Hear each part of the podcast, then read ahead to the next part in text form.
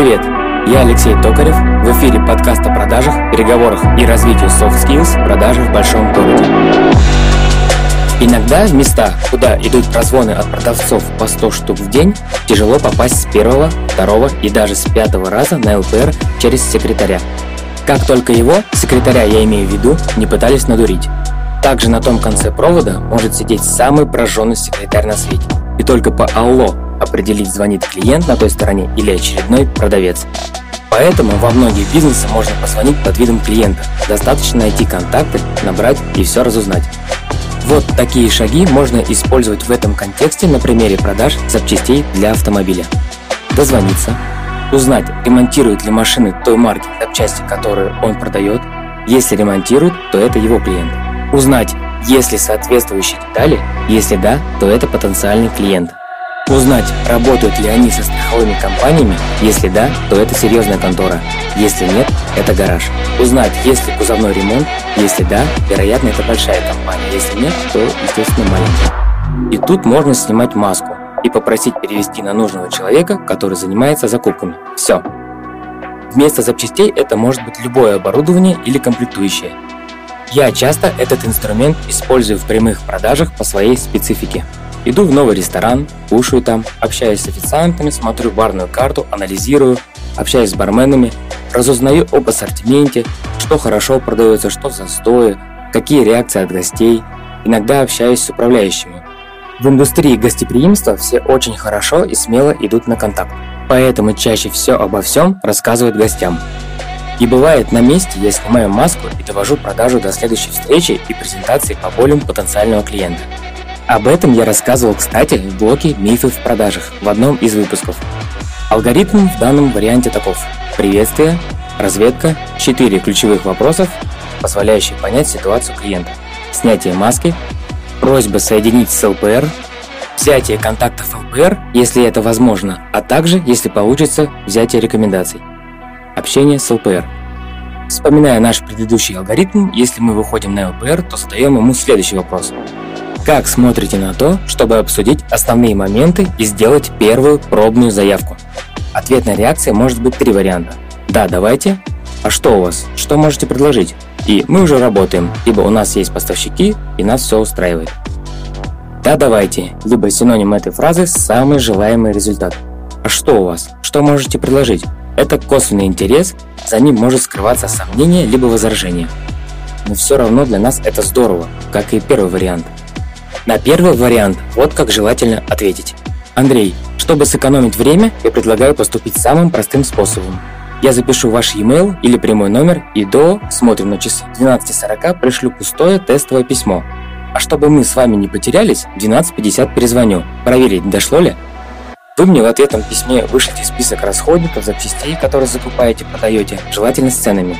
Я на основании вашего листа подготовлю первое предложение с самыми ходовыми позициями, которые вы точно закупаете и отправлю вам. Потом созвонимся еще раз, обсудим уже предметно по факту и составим тестовую заявку. Хорошо? Ну, присылайте. Я готов записать email и номер. Добавлю, что такой ход действует чаще в тех сферах, где фикс цены, все в рынке и не требуется доп. условий, типа ретро, откатов и так далее. Конечно, никто не застрахован от откатчиков – но это уже другая и более индивидуальная история. Список чаще есть на сайте, либо закупщик не готов прислать. Тогда нужно узнать объем продаж закупок и на основании этих данных проставляем уровень скидки, который прописан в регламенте твоей компании. И по подборке делаем коммерческое предложение. Как его составить, я расскажу в следующем блоге. Звонки от страховых или провайдеров – Наверное, это самый популярный вид холодных звонков, который на себе испытывает каждый человек чаще других. Если тебе хоть раз приходил подобный звонок, вспомни свою реакцию. Как правило, это не надо и следом клал в трубку. Для стопроцентного аналогичного звонка нам нужно определить цели, узнать, кто клиент, компания, частное лицо, предположить, кто может взять трубку, с кем, возможно, придется поговорить. Подготовить ответ, откуда у нас телефон или информация – составить ключевую информацию о клиенте, составить ключевую фразу о нас и написать скрипт и отработать с партнером. Задать вопрос.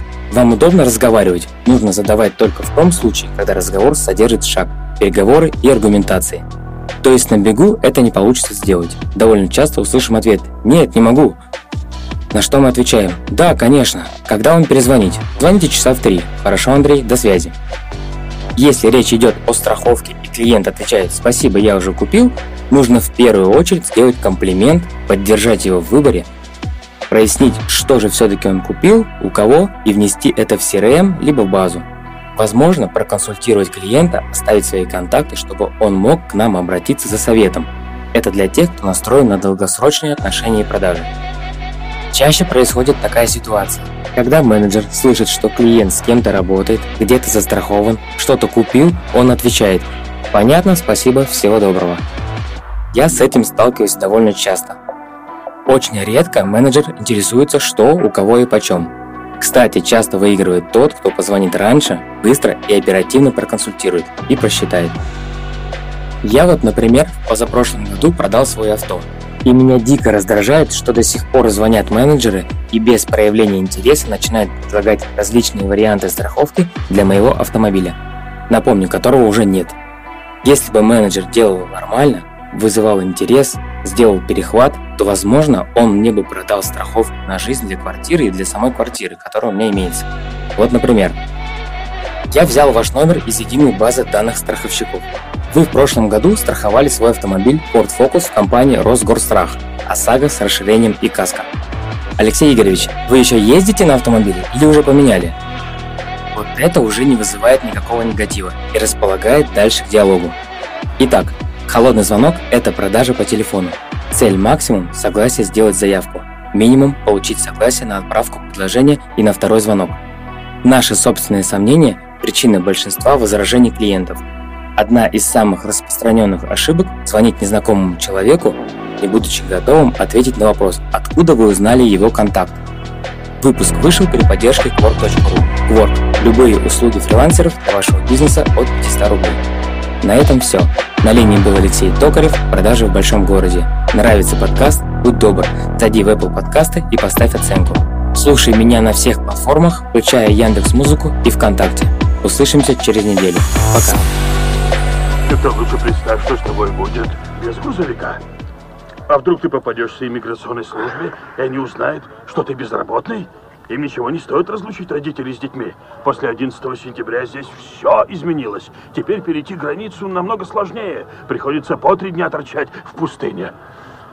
Вспомни, знаешь что? Его тело так и не нашли.